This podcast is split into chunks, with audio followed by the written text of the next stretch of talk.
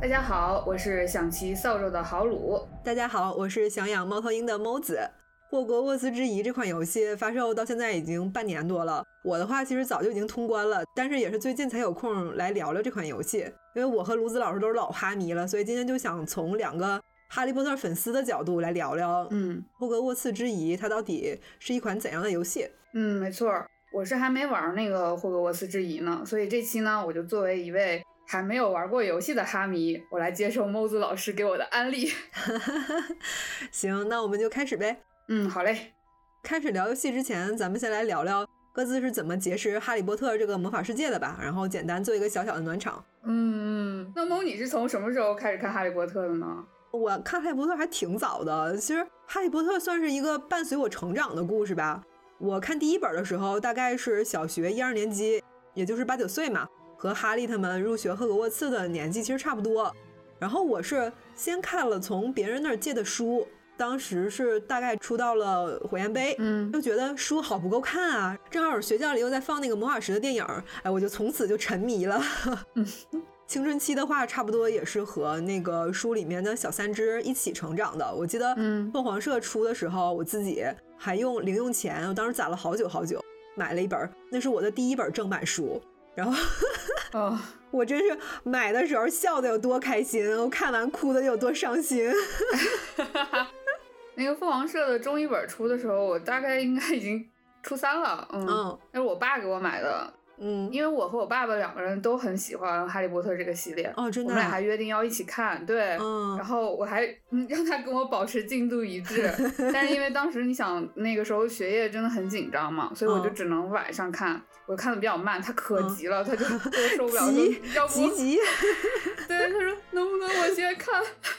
我 先看完行不？嗯，是不是急急过国王？ 急急急。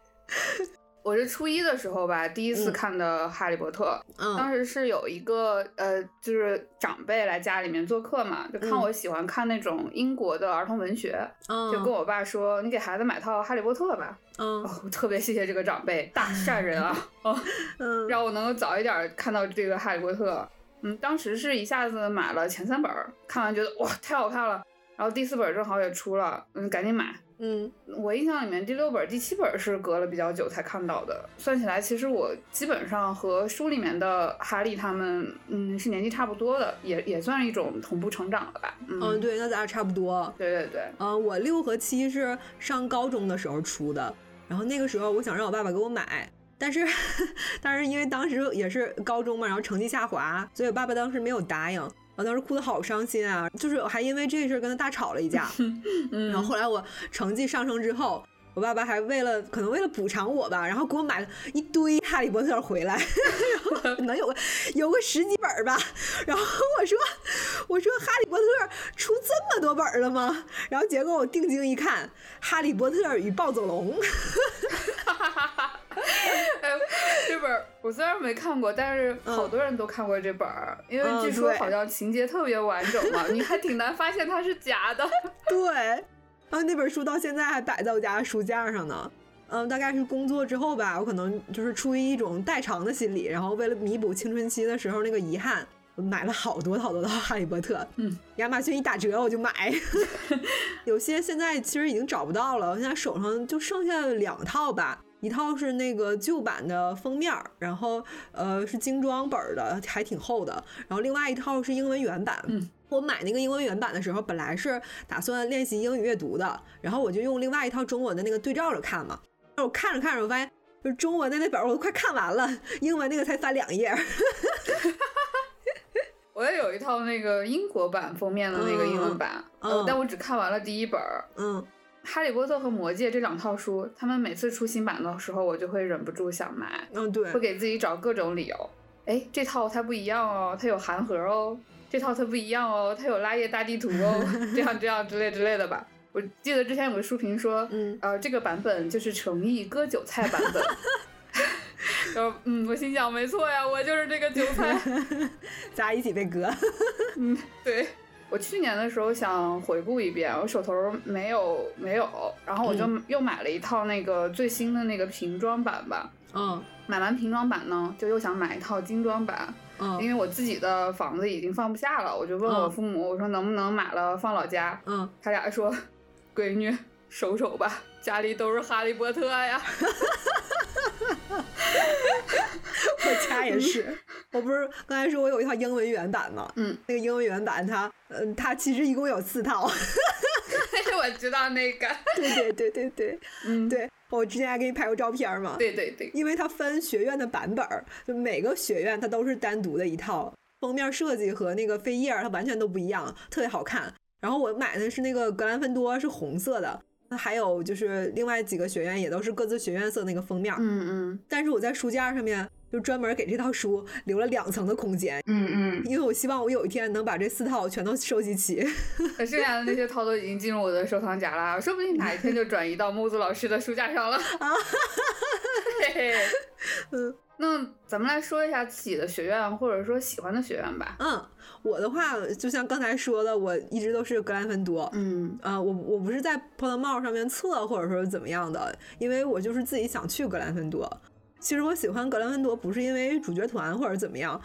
是因为我觉得勇气它是一种就是比较难得的品质，尤其是对我来说，因为我自己小的时候，嗯，我是其实因为就是某些原因还挺自卑的，然后学生的时代还曾经嗯在班里面被同学集体孤立，所以我看书的时候就挺羡慕格兰芬多那些角色们，然后他们拥有那种面对困难的勇气，嗯所以我就嗯跟自己说，我说如果我要去霍格沃茨的话，我一定要成为一名格兰芬多。嗯可能是因为这种心理暗示吧。然后后来我遇到呃很多困难的时候，我都会在心里自己默默念啊、那个你一定要勇敢啊，你是个勇敢的格兰芬多，你不可以退缩。 然后这样，嗯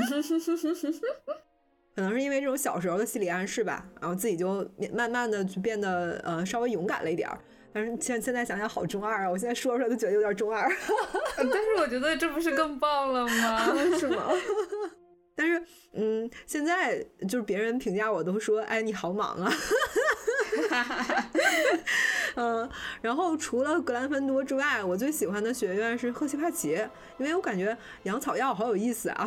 嗯对，然后还有就是因为神动的电影，嗯，哎，不得不说，那个赫奇帕奇的配色几乎适配了所有的周边，哎，它那个颜色真的好好看呀。嗯，对对对对对对对对对对对对对。嗯，嗯，就上次我和基友去环球，我买了好多欢院的周边儿。哎呀，就不像我们音院的配色，它那个蓝色有的时候掌握不好，你要买那个音院的周边都要含泪购买， 真的诚意割韭菜， 有道理。嗯，不过我我选音院吧，倒也不是说因为了解或者有什么心路历程，就是呃，嗯我是因为初中的时候上那个 p o t o m a l 玩的时候就做嗯婚恋测试，就就分到音院去了嘛。嗯后来听说好像，嗯，好当时中国的小朋友他去做选择的时候会有一个嗯统一的倾向，所以进拉文克劳的特别多。嗯，对我身边就好多人都是拉姆克劳。对，那其实我后来看到 音院进休息室的时候要答题的时候，我已经 隐隐觉得这个学院好像 我不适合这里哦，我我肯定一个都答不出来，然后只能天天睡走了。嗯，到后半部分的时候，我是也很喜欢赫奇帕奇的，嗯但是不全是因为那个配色啦，嗯就是因为到后面的时候，你会了解到四位创始人的那个招生主旨，嗯嗯，我会觉得那个赫奇帕奇他的想法和行动真的特别温柔，也特别有力量。没错，就从罗琳的那个寥寥几笔里面，你就能看出赫尔加·赫奇帕奇其实真的是个心胸广阔，而且又非常包容的女性。嗯其实书里面关于四位创始人的描写，涉及最多的应该是哥德里克·格兰芬多和萨拉查·斯莱特林。如果有机会的话，其实我还蛮想读一读关于赫奇帕奇的故事的。嗯嗯然后说起来的话，在原著里，其实很多让人觉得有趣，或者说是嗯让人觉得印象深刻的角色，反而不是罗琳琢磨最多的角色。就比如说我学生时代最喜欢那个比尔， 就韦斯莱家的那个老大。 哦，哦，他就是那种完美的学生会长那种，就太强了。这个韦斯 莱，嗯，对，而且他有一点那个叛逆，就是嗯就会留长发戴耳钉，我还觉得还挺有意思对啊的。嗯，嗯，酷盖。 对。那书里面你最喜欢谁？啊哎，我喜欢角色其实还挺多。呃，学生里面的话，我最喜欢卢娜了。她嗯古灵精怪、大智若愚嘛，我就嗯觉得她有一种很通透的那种气质，就是她在洞察了之后还能那么从容勇敢，然后这点让我觉得他特别迷人。嗯还有就是赫敏和罗恩吧，他们俩在我这里可能是成套的， 就是我有的时候会觉得，嗯，这两个人的存在给了哈利特别强的归属感，因对，为一开始的时候，小哈利是一个很孤独的人，是这的，两个好朋友的话，他在小哈利的心里面是下了一个叫做友谊的爱之矛的，就这点真的很好，要不然叫铁打三人组呢。嗯大人组里的话，我比较喜欢卢平，嗯，可能因为我最喜欢第三本书嘛，他和嗯小天狼星是，嗯，都给我留下挺深的印象的，对我其实也是最喜欢第三本书，嗯因为其实，在前三本书里面，呃，我总觉得哈利他一直在漂泊。嗯、在第三本书里面，可能算是有一个归宿了吧。尤其是小天狼星出现之后，我就会就是让我觉得哈利他终于有家了。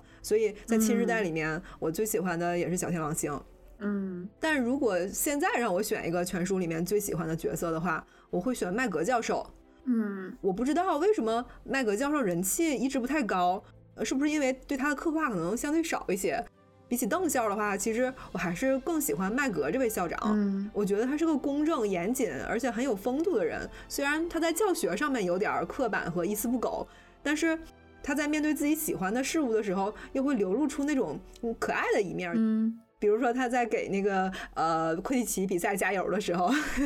特别可爱，嗯， 对，而且很有幽默感。嗯我记得在第一部里面，哈利和罗恩上那个变形课的时候，不是迟到了吗？然后他说。嗯要不然我把你俩变成怀表吧，这样你俩或许就 知道守时了。 呃，太逗了那段儿，对，然后哈利说、哦我们迟到是因为迷路了。然后麦格说，那你意思是我应该把你俩变成地图呗？ 我真笑死了。 嗯对，嗯，就麦格教授他，尤其是在第七部里面的表现，真的太加分了。而且主角团遇到麻烦的时候，也都会第一时间想到告诉他，有他在真的非常安心。就是他属于那种，嗯、有才能，但是不会恃才傲物，有勇气，但也不会鲁莽。我觉得他是我心里面最好的格兰芬多。 嘿嘿，母子老师真的很喜欢麦格教授呢。嗯 嗯，其实说到霍格沃茨之遗这个游戏的话，《哈利波特》嗯，它前面其实有很多那种衍生的游戏作品了，但是能像《霍格沃茨之遗》这么有话题性啊，做的比较完整的，其实还是呃相对比较少。是，我觉得《哈利波特》它作为一个嗯这么经典、这么全球化的 IP，之前居然没有一部作品有一种这样完整的魔法世界体验，其实还挺奇怪的哎。对，嗯。其实相比较下来的话，《霍格沃茨之遗》的各方面啊，尤其是你刚才说的那种，就是魔法世界的体验呀、这点、可能确实还是要强很多。嗯，是， 呃，我相信其实看了《哈利波特》的小朋友啊、大朋友肯定都会幻想的，就有个人到你面前说：“叉叉，你是一位巫师哦。”然后要嗯到霍格沃茨去，然后去读书啊什么的。当然，也有很多人做梦都想来一个阿瓦达啃大瓜嘛。然后我们大家的归宿都是阿兹卡班。对，我们在阿兹卡班相遇。 哦，对。然后之前的话，其实我看有个喜欢的 UP 主就直播霍格沃茨之遗， 嗯，他从进入的 游戏的第一秒就一直在问什么时候我可以学阿瓦达索命咒啊。 嗯，其实你在这个游戏里面，你如果不开金手指的话，你想玩到学啃大瓜的流程，其实还是挺长的。嗯话说回来，其实，在《霍格沃茨之遗》这部作品发售之前，《哈利波特》世界观的衍生游戏，嗯，真的挺匮乏的。不是说数量少，嗯，他们要不然很古早，画面、玩法啥的都已经跟不上现在这个时代了；要么就是质量可能会相对一般一些，呃，没法让我们这种哈迷吧玩得很尽兴。嗯就我记得之前我玩过一个手游叫《霍格沃茨之谜》，然后这个游戏应该是在《霍格沃茨之遗》发售之前做的最好的 HP 衍生游戏了吧？反正我个人是这么觉得的。虽然是手游，但是其实在里面做的挺还原的，还请了电影演员来配音，但是一直不温不火。嗯，那个我也玩了，但我很快就弃了。嗯嗯，他那个游戏建模真的是 让我有点接受不了，有点丑。嗯，对，毕竟手游。然后那个学校生活的还原和剧情其实还可以吧，还算蛮有意思的。嗯弃掉它就是因为它是那种体力值嗯限制的那种对手游吧，你每每干一件事情都需要消耗一定体力值，你没有体力你就会卡在那里。嗯要么你就等回复嘛，嗯要么你就氪金。嗯，我当时的卡 点啊，就好多人好像都卡在那里，是要从魔鬼藤上下来。嗯然后你施一下法嘛，嗯 就要消耗不少体力了，一玩体力嗯根本就下不来。天我哪！在魔鬼藤上挂了好几天呀，这个现这是现实生活中的好几天 哦。你在这儿风干腊肉呢是吗？对呀、 就、啊当时觉得实在是太崩溃了吧，这样，然后我就弃了。嗯， 其实手游呢，我玩过最久的《哈利波特》游戏是一个嗯三消游戏，嗯嗯，它叫《Harry Potter Puzzles and Spells》，就是谜和咒语这两个单词。哦，这我没玩过。嗯嗯，它它好，嗯，之前应该是主推了日区吧，日日服。嗯嗯嗯嗯，它那里面的那个技能设计啊、关卡设计啊，还有嗯，还可以照那魔法宠物，就海德薇什么的这种，还都挺还原 IP 的，嗯嗯，而且它玩起来还挺爽快的，也不是很氪金。如果喜欢三消的话，就可以试 试，嗯，其实我还真的蛮喜欢三消 的。嗯那你可以试试哦。嗯，对我之后可以去下边玩一下啊。嗯 E A 之前他开发了很多哈利波特 I P 的游戏，但是年代实在太早了，就他们发售的时候，我可能对主机游戏还没啥概念呢，所以不太了解。还有就是，嗯、哈利波特的乐高系列。呃，由于画风限制，我觉得属于是那种周边儿比游戏火。我家甚至都有两套。 嗯，嗯就是那些游戏，其实 EA 那代那些游戏年代真的挺早的。我之嗯前偶然发现 NDS 上都有《哈利波特》游戏，基本可以说这哦个、是吗？对，基本是可以说这个 IP 一有吧，它就出游戏了。嗯，二零一三年的时候，EA 还出了一个很神奇的游戏，叫做《嗯哈利波特魁地奇世界杯》 我 是个体育竞技，嗯，我还没玩过啊。如嗯，听出来了。对，如果有朋友玩过的话，可以在评论区说一下这个游戏怎么样。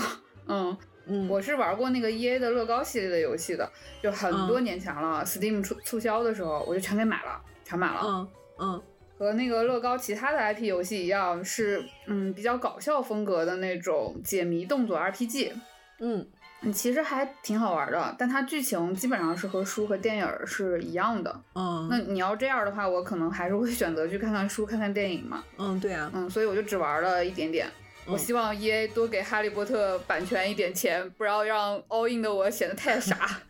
那下次咱有这个钱，还是买乐高吧。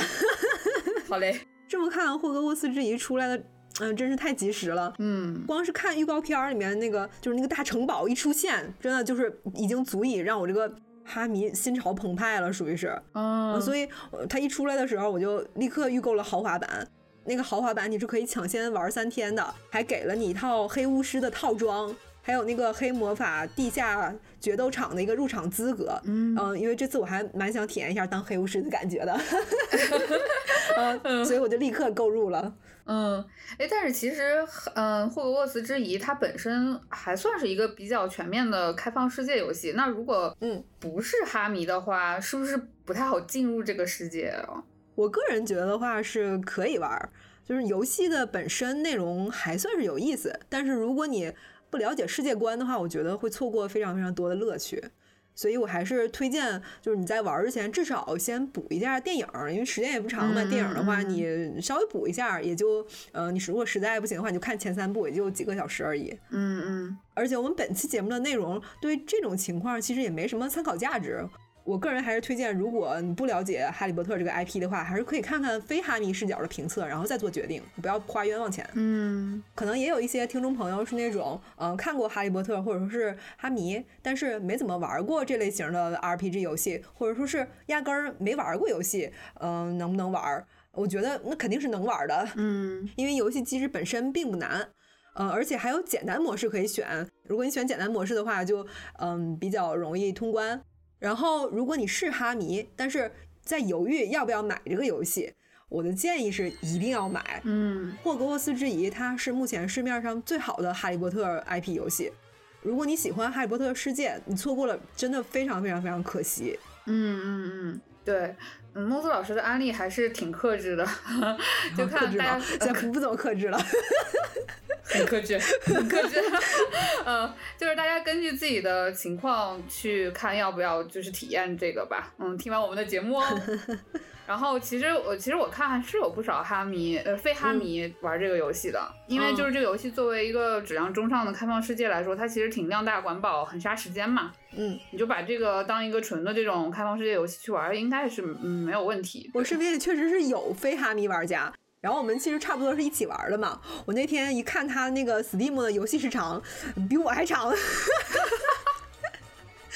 嗯嗯，整个主线的流程差不多有六十个小时左右吧。然后，如果你想把所有的内容全都玩完的话，估计会需要一百个小时左右。嗯如果是哈迷玩这个游戏，嗯，我个人觉得是非常享受的那种，不像玩好多游戏玩起来很累，这种就是特别放松，你感觉嗯一百个小时嗖一下就过去了那种。嗯，好，那我们下面就要开始讲游戏相关的内容了。这嗯边说一下，就是、虽然本期是安利为主的，嗯，但是一定程度的剧透它确实是难免的。是，嗯，但是因为我也没开始玩嘛，所以嗯这期其实主要是会涉及一些呃梗啊、游戏嗯设计和玩法相关的，嗯嗯还有嗯基础的世界观。嗯然后大概到序章的剧情，简单的一个剧透，嗯 嗯嗯嗯，我个人的话是可以接受本期的这个剧透量的，呃不然我得让毛子老师改单口 了。嗯， 别别别，嗯，所以就是呃，各位就根据自己的情况酌情收听吧。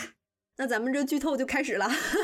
好嘞，我先来交代一下背景故事啊。嗯霍格沃茨之遗的故事，它发生在十九世纪，嗯、也是一个妖精叛乱频发的时期。主角的身份的话是拥有古代魔法天赋的一位五年级霍格沃茨的转学生。呃，这个古代魔法其实原著里面一直没有提到过哈，是这个游戏里面嗯新加的设定。啊你可以理解为一种呃，如今已经失传的那种强大的魔法力量。呃，在游戏的设定里面，霍格沃茨的城堡就是用这种魔法建的。呃，你作为主角呢，你要在一名叫做飞哥教授的带领下，然后去探寻霍格沃茨历代先辈遗留下来的关于嗯古代魔法的秘密。嗯你进入游戏之后，立刻就会弹出一张录取通知书。啊，真的，天知道我等这一刻已经等了二十年了， 就看到的时候就差点哭出来。哎，你看，瞧瞧，我们真的是巫师，不是麻瓜啊，只是跨国邮递比较慢嘛，邮了二十年你。说咱这已经进入二十一世纪了，魔法界也提速啊。就是啊说呀，嗯，选完角色之后我就进了游戏嘛，但是嗯，这个游戏其实美术还挺不错的，但是我在这儿不得不吐槽一下这个游戏场景里面的死亡大光。这是怎么个死亡法？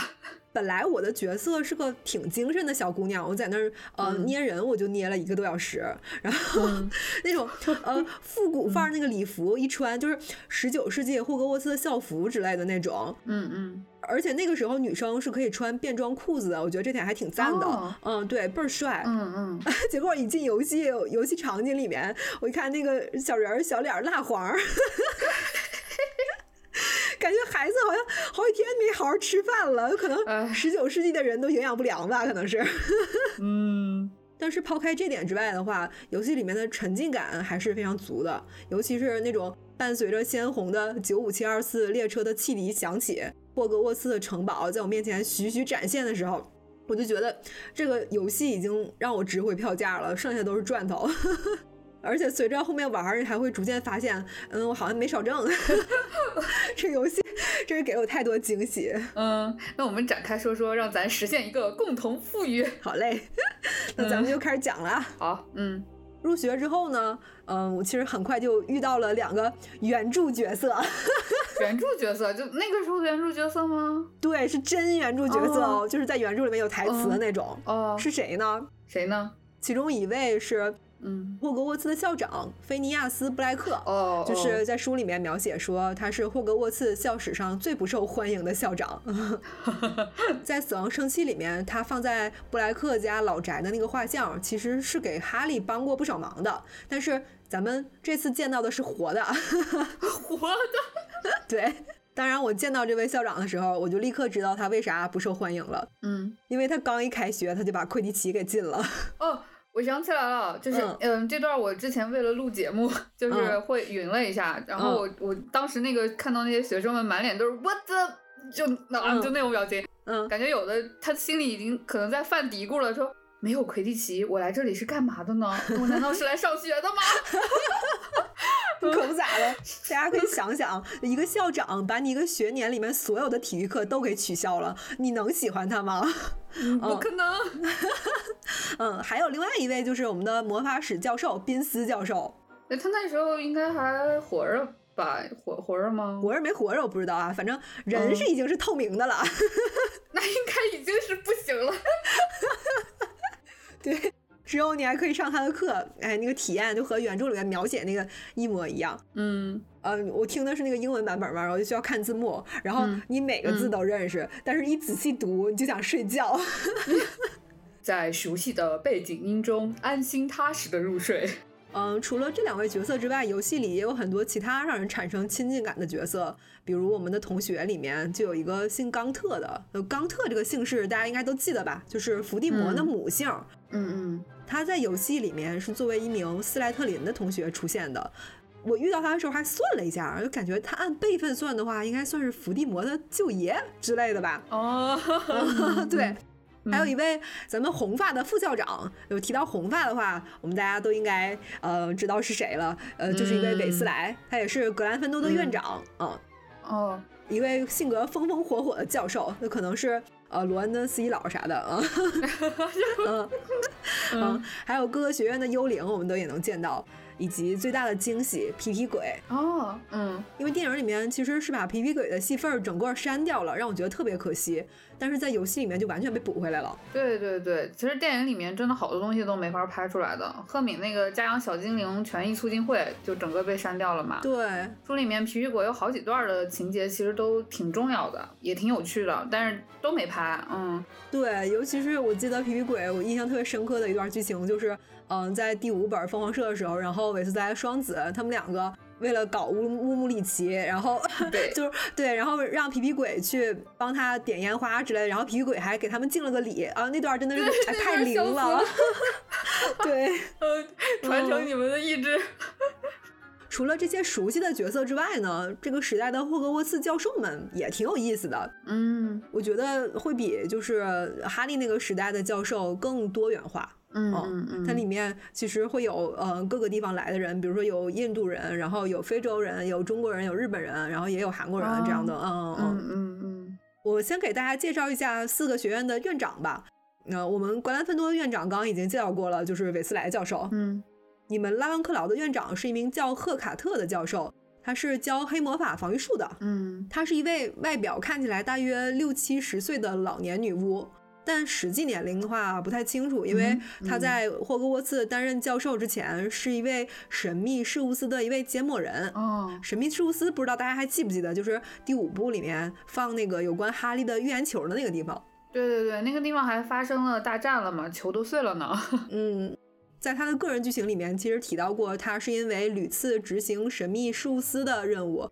所以导致了身体的衰老。所以我猜他可能是在时间厅工作吧，就是那个原著挂满钟表的那个房间。哦，所以他实际年龄可能比看起来其实要小不少的。对他可能也就只有大概三四十岁的，我猜的啊的样子。嗯，嗯哼嗯嗯然后是赫奇帕奇的院长，呃，也是一位草药学教授加里克，是一位留着长长麻花辫儿的美少女。这么可爱吗？嗯，超可爱。嗯同时他的课在我看来也是整个游戏里面最有用的课。 他会教你草药学嘛，然后他，呃，你上他的课，他会给你那个咬人包菜。到了后期啃怪，一口一个，属于是真正的阿瓦达啃大瓜。 真瓜。嗯，对，真瓜。那最后是斯莱特林的院长，嗯、是魔药课教授夏普，他是一位前奥罗，气质可能和穆迪会比较像。呃由于在战斗里面伤了腿，所以成了脖子。 嗯，也算是一种一脉相承了。对，像我前面说的，还有很多其他有趣的教授。有一位来自印度的魔咒课教授罗南，然后他操着一口嗯咖喱味儿的英语，是特别有意思的一个人。 嗯大家都说他不务正业。在霍格沃茨有一个在学生之间特别流行的小游戏，嗯是用飞来咒操控鬼飞球，你可以根据操控的精准度，然后决定胜负。啊，等你打败了你身边所有的同学，你感觉打遍霍格沃茨无敌手的时候，哎，你就会发现他是那个最后的大 boss。哦，就是你现在玩的都是你的老师玩剩下的这种 感觉。对， 差不多。嗯，还有飞行课教授古川是一名很干练的女性，然后她曾经是日本职业魁地奇球队天狗队的候选人。还有占卜学教授欧奈，他来自瓦加杜魔法学院。瓦加杜魔法学院在 Potmore 上面其实就有记载，是一位位于嗯非洲乌干达的魔法学校，而且是目前非洲唯一一所有办学资格的魔法学校。嗯呃，听说这儿的巫师很擅长无障魔法，嗯然后入学方式也特别神秘，像霍格沃茨的话，他是派猫头鹰给你送录取通知书嘛，然后马加杜是通过梦境来获得入学信息，他会由一个叫梦中信使，呃，那个原文叫 Dream Messengers，嗯，由一个这样的角色进入当地这些小巫师的梦境，然后留下一个 token。 token token， 对，对，他原文就是这么写 token。我我还以为我哦我还以为我要入职银行了。 对，然后就代表你能入学了。嗯，嗯，哎，这里还挺有那种就是原始神明的感觉，万物里以灵相通嘛。嗯，还蛮有意思的。 所以感觉瓦加杜的梦境占卜应该还挺强的，感觉可能比特里劳尼稍微准点儿。 可能准不少吧。 嗯，最后是一位来自咱们中国的保护神奇动物科的教授浩英。嗯你做他的支线的话，我们就可以开始养神奇动物了，也是一个挺有意思的收集玩法系统。嗯，我还以为会开启烹饪或者种地 呢，也是属于刻板印象了还。呃，不过这个游戏还挺可惜的，没有烹饪和种地。我们我们中国学子就是可以把每一款游戏都玩成那个经营种地游戏，对，对， 嗯。接下来介绍一下游戏里面能探索的场景吧。我们前面也说了，这个游戏其实在我看到霍格沃兹的城堡在我面前徐徐出现的时候，对我来说就已经值得了。但是随着剧情的推进，我真正开始在城堡里面探索的时候，我才发现这个城堡它不光是一个只有精美外壳的一个城堡，而且连城堡里面都充分的还原了原著。 嗯，还咱就是说哈，它这个城堡它是实心的，它不仅皮毛漂亮。它的肉身也是短短的， 那这游戏都从哪些方面去还原了城堡呢？嗯，一开始因为你是作为一个五年级的新生嘛，他会先给你进行一个分院，然后你这个时候你就可以到那个走到大厅里面，嗯 然后把分院帽戴上，排在你前面的所有的人都是一年级新生，然后就矮矮的、小小的， 然后然后只有你自己一个高高的五年级生，可行，嗯，然后进行完分院仪式之后，主角们就会在各自的学院宿舍里面醒来。然后当时我是在那个格兰芬多的宿舍里面醒过来的嘛，但是比较可惜的就是宿舍里面只有你一个人，然后你没有办法和舍友互动，这儿我觉得算是一个小小的遗憾吧。除了格兰芬多的线之外，我把其他学院的开头部分也都匀了一下，然后我发现每个学校的宿舍都不一样，不是那种床幔简单的换个色就完事儿了的。格兰芬多的床它是那种幔帐床嘛，然后私密性比较好。嗯，斯莱特林的床其实和格兰芬多比较像，哦但是内饰的风格一个冷一个暖，差异还挺大的。嗯赫奇帕奇是那种普通的一米五的那个床，嗯，宿舍里面还种了好几盆草药，我不知道是不是舍友的，反正反正不是我种的。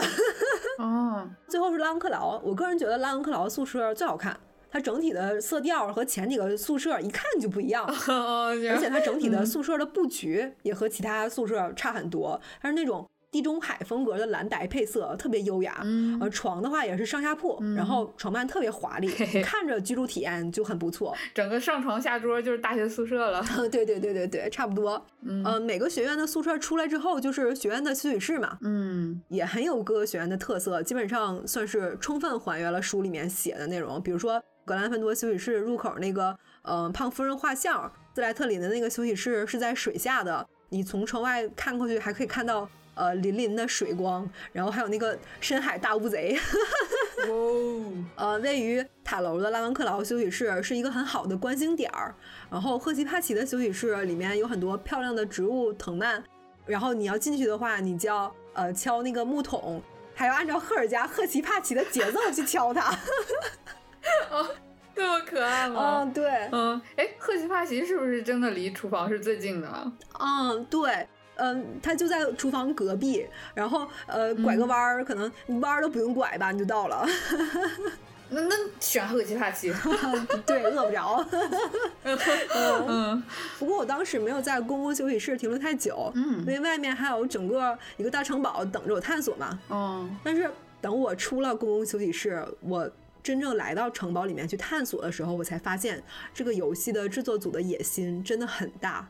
呃，这个城堡的规模可以说是一比一还原了原著里面为我们展现的那个城堡。就我的意思不是说他对书里面的写的内容有多还原，而是说他还原了书里说那个魔法世界，嗯还原了那种嗯体验，嗯嗯还原体验这种，说实话还挺考验研发综合实力和对这个 IP 或者说世界观的一个理解程度的。对我不知道我这样说大家能不能明白，就是说，如果这个游戏是一个 VR 游戏，嗯，我会觉得我真的来到了霍格沃茨上学。它对霍格沃茨的城堡还原是非常立体的，除了场景这种依靠美术资源堆砌的内容之外，在很多城堡内的互动和魔法世界氛围的营造上也非常让人惊喜。嗯，那我是不是可以理解成，就是除了建模还原之外，它尽量多的做了很多有梗的互动啊，所以这个城堡就会显得很活灵活现。对，你记不记得魔药课教师他都会有一个那个放魔法材料的那个仓库，就是之前斯内普对有让哈利去那个仓库里面拿材料的，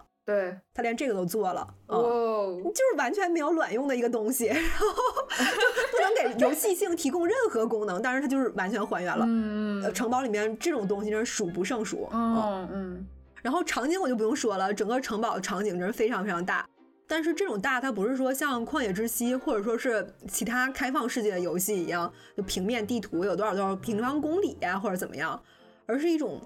用非常精巧的方式搭建起了一个相当真实的霍格沃茨城堡。嗯嗯，其实选择这种设计方式本身就是一种还原了，嗯因为你读原著的时候，你会感觉这个城堡的大，它它不是嗯，就是嗯，它是来自于不断变换的空间啊，很多机关，还有很多隐藏的那种嗯空间，不是对说真的只是占地空间大呀或者怎么样。是的，游戏里也是这样的。整个城堡里面有很多层，它就像一个巨大的立体迷宫。比如说你在原著里面嗯经常能看到主角走着走着就迷路了之类的， 你这点在游戏里面也能完全还原到这种体验。那那不完了吗？那天天上课迟到啊，这个、 真的我到通关为止，我玩了六十六个小时，至少有一半儿的时间都在城堡里面跑剧情吧，就是三十几个小时，我都不敢说我自己去过城堡里的每一个地方，因为直到我通关的时候，嗯我发现我还有一个飞鹿网那个炉火没开。 当然，可能也是因为我比较路痴啊，但是也足以能说明城堡里面的地图真的是非常非常大。通关之后，我又特地去逛了一下地图，我至少跑了四五个小时吧，就在那儿专心的跑地图，纯跑，然后我才算把嗯城堡里面的每一个地方都走到了。那他这个做的真的挺厉害的耶，感觉好牛哦。嗯，而且这种大不是空无一物的大，就不像某些游戏那种给你复制粘贴十几个房间，然后里面摆设嗯随机换换就行了，就那种重复元素的堆砌。这个游戏它不是，嗯嗯除了一些藏宝箱的那种功能性的房间之外，这个游戏的每一个房间都有它自己的作用。这里说的作用不是说指游戏性上的作用，而是说它在霍格沃茨这所学校里面的作用。嗯，那这样不就更好了吗？嗯就和那小说里的闲笔一样，你如果把那些东西删掉，其实它并不影响主线故事，但是这种东西会特别有意思，特别有趣。对，嗯，就像 H.P. 小说里面写的，它一楼是大厅和礼堂，然后二楼是几门课程的教室和校医院，三楼有个盥洗室和奖品陈列室，然后三楼这个盥洗室还有个彩蛋，就是哭泣的陶金娘那个盥洗室。啊，赫敏他哦，们之前在这儿熬过复方汤剂，你还记得吧？嗯，对，但是这个时候还没有淘金娘。 嗯，不过最里面那个隔间里面有个干锅儿， 啊对谁会在谁会在会计室放干锅呀？对，估计是致敬 HP 小说的彩蛋啊。嗯然后四楼的那个盔甲走廊、图书馆等等等等，你从城堡内部到周围的那些设施都非常经得起推敲。嗯这种场景的细节是非常丰富而且扎实的。我前面说它像一个巨大的迷宫，也是因为城堡内部的通道它充满了变化，有的房间你需要被一个蛤蟆雕像吞进去你才能去， 哦，有意思，对，然后有的密室你必须要通过释放特定的咒语你才能开启。还有原著里面不是描写有求必应屋嘛？嗯原著里面说的是你必须要在那堵墙前面走三个来回，静心去想你所想要的东西，然后它才会出现。嗯游戏里面是对，呃你看过去的时候，那儿就是一一道墙，然后你要在原地停留一会儿之后，然后那儿才会开启一道门。嗯这些细节都让我这个老哈迷特别沉浸。嗯，我都听沉浸了。 嗯，总之这个游戏的彩蛋是非常非常多，光是官方公布的就有七十四个。所以无论大家是还没玩游戏，还是已经玩了的，或者说是已经通关了的，其实都值得再去地图里面逛一逛。我觉得这个城堡简直就是制作组给哈迷最好的情书。嗯，那制作组在这方面真的是挺用心的。对，而且前面我们提到魔法世界的氛围方面，这个游戏做的也特别好。我举几个例子，比如说你在逛城堡的时候，经常能遇到学生们三五成群的聚在一起，在那儿闲聊。他们的聊天内容特别丰富，嗯 有抱怨夏普教授留太多作业写不完的，魔药课教授对魔药课那个论文老整十三英寸那种，对，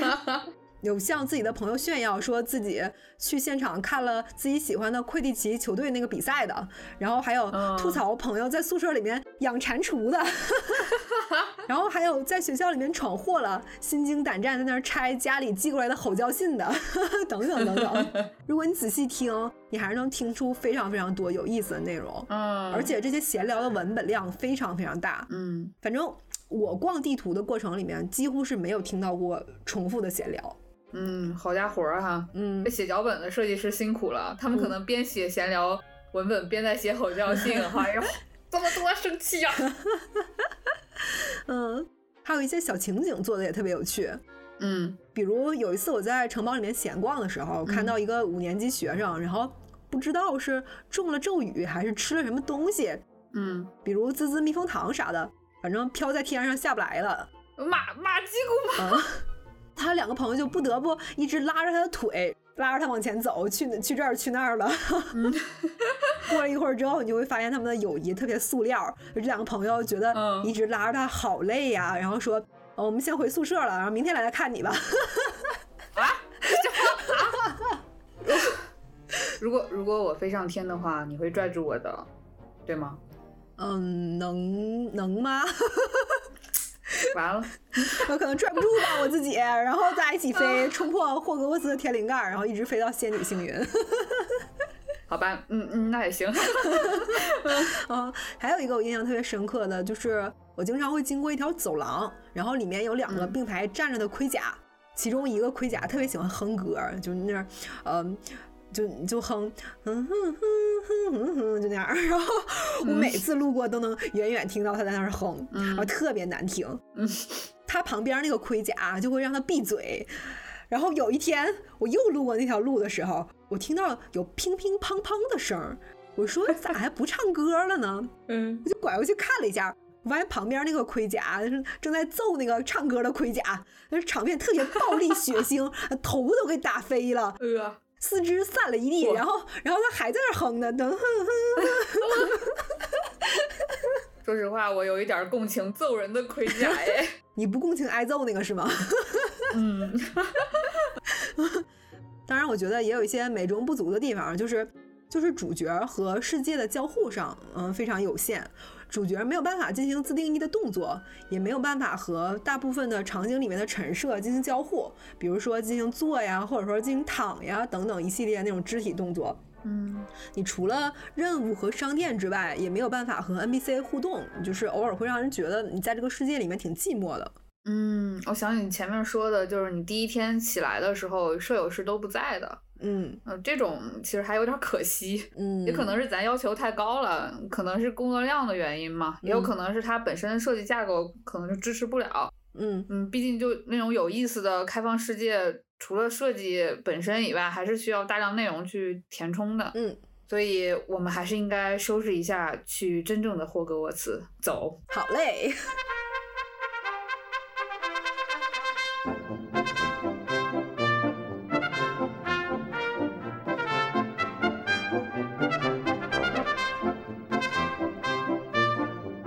嗯在霍格沃茨城堡之外的那个大世界，其实做的也挺不错的。嗯玩家你能探索的区域里面，大部分其实是野外，也穿插着很多大大小小的巫师村落。当然，其中规模最大，然后做的也最精巧的就是霍格莫德， 嗯，霍格莫德旅游胜地。是嗯，还分东霍和北霍 是吧？嗯整个霍格莫德村，它是就是真的一比一还原了书里边的内容，比如说我们最嗯熟悉的三把扫帚，还有猪头酒吧，啊还有那个风雅牌巫师服装店，还有蜂蜜嗯公爵等等等等。当时我看原著的时候，真的超级喜欢《蜂蜜公爵》里面卖的那个糖做的羽毛笔，我不知道你记不记得，对我对就对非常想得到，就一边上课一边缩。对，很方 便哦。对，嗯，还有那个佐科校花店，呃，嗯，蜂蜜公爵和佐科校花店这两家店的包含非常非常多的彩蛋互动。哦如果大家去玩儿的话，一定要好好逛一下这两家店，特别有意思。比如说蜂蜜公爵嗯嗯里面有一个那个滋滋蜜蜂糖，嗯书里面的描写是你吃了之后会短暂浮空，这里面你也能体 验到。还有一个吃了会喷火的，好像叫什么呃胡椒小顽童吧，哦哦，嗯，这些有特殊效果的那个糖果，就是你都可以在呃蜂蜜公爵里面试吃，我要试吃。你 吃随便吃，真的。蜂蜜公爵开业大酬宾， 嗯而且书里面描写的那个呃，从霍格沃茨三楼独眼女巫雕像背后通往呃蜂蜜公爵那个密道，你在游戏里边也能原汁原味的体验到。 嗯，在那个佐科里面有很多好玩的互动，我记得有一个吹泡泡机，然后你一摁就会吐出好多好多五颜六色的泡泡。第一次见的时候， 在那玩了老半天。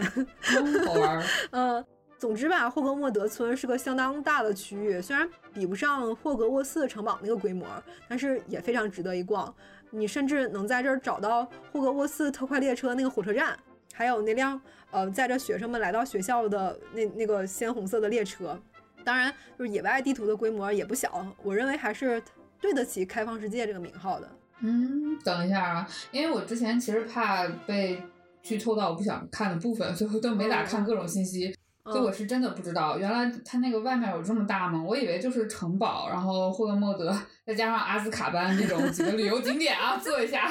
这样子。嗯，很大很大，就是哦属于我超出我想象的那种大。嗯就嗯，你从霍格沃茨周边的近邻到英国西南部的那种美丽的海岸线，嗯，然哦后你还可以，以骑着飞天扫帚在整个地图上空自由的去穿行。比如说你进入那种阴森诡异的古堡啊，或者说是遍嗯布机关的地牢啊，还有在郁郁葱葱的那个丛林里面去探索各种神奇动物的巢穴呀、嗯 来到那种嗯、非常人迹罕至的一个呃巫师的小镇去做客呀，去探寻那些原住民巫师背后的那个那些故事啊之类的。玩家你在游戏里面的话，你可以体验得到的是整整一个学年，也就是我们哦说在游戏里面，我可以经历那个霍格沃茨的一整个春夏秋冬的那个变化。然后你随着嗯季节的变化，世界的环境也会随之改变。我们可以看到红叶飘零的霍格沃茨，也能看到白雪皑皑的霍格莫德，就是嗯，像东霍和北霍里面展现。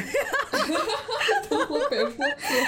绝了，嗯嗯嗯嗯，嗯当你走在就是落满雪花那个街道上面，你就会情不自禁的去唤起啊哈利、罗恩、赫敏他们三个，然后在风雪里面，嗯、跑进三把扫帚，然后喝上一杯暖洋洋的黄油啤酒的那种记忆。哦，对，那那段儿真的好喜欢。电影里面那个雪中的霍格莫德和三人组他们那种欢笑的那个场景，就会让你特别难忘嘛。嗯导致我第一次去 北货的时候， 得知他竟然没有热到黄油啤酒，我非常的震惊。哦对，嗯，而且圣诞节的时候，霍格莫德还会有那个圣诞节限定皮肤。 哦，我最爱的就是圣诞节氛围了，哦这个案例戳到我的心脏瓣膜上了。是啊，是啊，因为整个街道都堆满了那个胡寄生，然后还有冬青，真的太温馨了。但是你一定要抓紧去，因为如果你往下去主线的话，过了那段时间就没了。 哦，这样，啊，对，嗯，不过最让我遗憾的是没有对角巷，就是我希望。嗯以后能出个对角巷 DLC。总而言之吧，它作为一个嗯哈利波特 IP 的游戏，嗯霍格沃茨之遗的卖相还是相当不错的，对世界观的理解可以说是非常非常到位。我觉得嗯这点就已经够了。嗯。你作为一个哈迷啊，听你说这些，我就会已经很想玩了。嗯，之前没玩，主要是因为它发售的时候我长期加班嘛，我我整个人都有点玩不动流程超过二十小时的游戏。嗯，但是听到这里，它在我的代玩 list 上大幅上移了。嗯，那除了卖相之外，这个游戏的玩法上其实也有很多值得一说的地方。嗯整个游戏的系统设计它没有什么特别新颖的，大多数都是 RPG 的传统玩法套路。嗯，甚至在游戏发售之初，呃很多媒体都评价说，就这款游戏是个披着魔法外衣的罐头游戏嘛。嗯，其实有看到这样的评价啊，就所谓罐头游戏，就是形容流水线生产出来的那种快消品游戏，你玩法创新比较少嘛，没有什嗯么对新鲜玩意儿，味道也不能说很差。嗯然后设计上呢，就是没什么新鲜感觉，就行活儿吧，就是嗯，嗯，但是其实我实际玩下来发现，在六十多个小时的游戏流程里面，嗯，其实没有什么罐头感。嗯，游戏里面的支线任务不算太多，不会给玩家造成那种满地图都是问号的那种观感，也不会说嗯这个 NPC 让你去这儿打两个怪，那个 NPC 让你去那儿采两根草啥的，不会那样。嗯嗯，每个支线它都是有一个独特的景观和流程，反正我自己的感受上是没有太多重复的感觉的。如果嗯一定要说的话，可能是嗯地下探索的部分会让我觉得有点重复，但是这个游戏的呃任务和世界观故事它结合的很自然，就会让你觉得嗯这些事儿是构成世界的一个部分，它更像是指引你去探索更辽阔的世界的一个引导。嗯嗯但是主线流程结束之后的话，收集部分我就觉得有点无聊了。比如说遍布野外世界那个 梅林试炼，然后其实有点像塞尔达里面那个雅哈，哦嗯，就是那种需要靠一些巧思去解决问题的那种迷你挑战吧，算是。嗯嗯，然后我本身的话，就对这种类型儿内容不是特别感兴趣，所以只玩了几个，我就觉得没啥意思，我就封盘了。嗯，就听你这么说的话，感觉玩法设计基本上来说应该叫无功无过吧，嗯差不不能多算很罐头的，其实，呃，嗯大概是连锁店，呃，现炒小 菜，嗯，经济实惠、性价比高的那种，嗯，嗯也有惊喜，也不会太难吃，因为你要去要求一个十全十美的东西，确实还是挺难的。我个人觉得，嗯，这个制作组他们思路还是比较好的，就是他把握重点嗯还是很准的，因为你有。哈利波特这个 IP 嘛，你去把嗯嗯氛围还原，然后去跟故事结合的更自然一些。如果在精力有限的情况下，你先做好这些，肯定是会比追求玩法创新整体要体验好一点儿的。所以哈迷们玩起来就不会很失望了。嗯，是，嗯至少在这个团队的规模来看，我觉得能做到这样，我真的非常满足了。嗯嗯那既然说到系统的话，呃，我们就先来聊聊构成 ARPG 最关键的一个战斗系统吧。既然是哈利波特的世界观，那战斗的方式肯定不用说了哈，就是咒语。 嗯其实原著里面的咒语还是蛮丰富的，但是电影里面它由于篇幅限制被砍了好多，像嗯、呃凤凰社里面赫敏他给硬币施了一个那个变化的咒语，能显示出邓布利多军呃活动的时间和地点，电影里面就没有。我当时就可喜欢这个咒语了，嗯这个也是看电影版的时候比较遗憾的一个点。嗯呃因为这段故事就是直接把原著剧情给大改了都，所以我就一直不咋喜欢凤凰社的电影儿。 嗯你看书的时候有啥特别喜欢或者说很想学的咒语吗？嗯，还挺难选。我最喜欢咒语，嗯，书里出现的所有咒语，其实它后面那个场景，或者说就像你刚才说那种故事的情节，都会让人印象特别深刻嘛。嗯，要选的话，就漂浮咒吧，就那个雨加迪姆勒卫欧萨。嗯呃，放毒，呃，因为其实学习这条咒语的时候，他们三人组的性格展现的还挺淋漓尽致的，就是那嗯个嗯三、三个人对嗯的性格都非常鲜明，而且就是在他们友谊开端的那场大战巨魔的那个战斗嗯中间，到最后的时候，这条咒语其实是很关键的一个咒语嘛。嗯嗯对，而且马爱萌老师当时说，这是唯一一条，应该是唯一一条，因为音译导致过长的咒语， 因为他们当时翻译的时候，其实时间太紧了，一本到了就马上就要开译下一本，所以他们也没想到，嗯，哈利波特的世界观这么大，然后后面故事里面有那么多的咒语，然后当发现的时候就有点晚了，到后面其实才改成了那种四字的翻译形式。呃，所以这条咒语其实整个它比较特别。嗯，还有嗯就是比较喜欢重拟武器，嗯嗯，感觉这条咒语就像《哈利波特》的战斗模式的一个写照，它整个也在跟那个不可饶恕咒这种咒语形成一个对照吧。就是我一直很喜欢《哈利波特》里面这种充满爱的这种 强大咒语。 其实你你说这两个游戏里面都有，嗯，他这样，啊， 对。而处理武器的话，属于哈利的那个招牌咒语了嘛？嗯 这个咒语还在英国的另外一部知名作品《神秘博士》里面联动过，然后是那个嗯莎士比亚喊的，啊，这英国人真的是。 我 笑死了，就是英国人真是爱哈利波特。不是说英国的演员都想演哈利波特吗？啊，对对，嗯英国演员对只对分对为演过《哈利波特》的和 还没演《哈利波特》的。吟吟诗冷幽默。对嗯呃，哎，其实那个滑稽滑稽也挺有意思的，因为它嗯如平如平教的咒语嘛，所以印象嗯挺对深的。嗯， 呃，这个游戏里没有， 嗯哦，但是滑稽滑稽我也很喜欢，因为这个咒语嗯是，呃，它教你就是面对内心的恐惧的时候，可能我们还是需要把它置之一笑的一个心态去化解嗯心结，然后你才会发现，其实这也没什么大不了的嘛。嗯不过我最喜欢的咒语还是那个石墩儿触动，嗯，哦，感觉是个特别有力量感的咒语。哦，这个感觉当时电影里还原的其实还是挺好的嘛，就是大场面。嗯，嗯，对，而且这个咒语，嗯，它也颠覆了我对就变形学的印象。一开始我其嗯实不是很喜欢变形学，嗯虽然我喜欢麦格 教授，嗯嗯 嗯，嗯，可能因为我对把老鼠变成茶杯实在是没啥兴趣。嗯嗯，嗯，我觉得可能变形学它更多的是属于一种技术型的咒语，花活儿比较多，可能没什么攻击性。嗯，然后直到石墩儿出动这个咒语出现的时候，我才发现，哇，就变形学居然还可以这么干！就从一门儿看起来像是只是为生活增添趣味的魔法，变成了一种攻守兼备、包罗万象的学问吧。这种进可攻、退可守，然后和平时代可以细水长流，战争时代也能大杀四方的技术，让我觉得非常着迷。哦，你真的很喜欢《哈利波特》故事里面就是那种传达出那种强大勇气和力量感嘛。嗯嗯嗯，那呃如果是最想学的咒语的话，嗯、我最想学飞来咒。 我觉得大家应该都想学吧，就感觉会很方便啊。我可能每天都要说一万次手机飞来， 哎，我们可以轮轮流上班儿，然后你先到公司，你就说好鲁飞来，然后我就可以直接过去。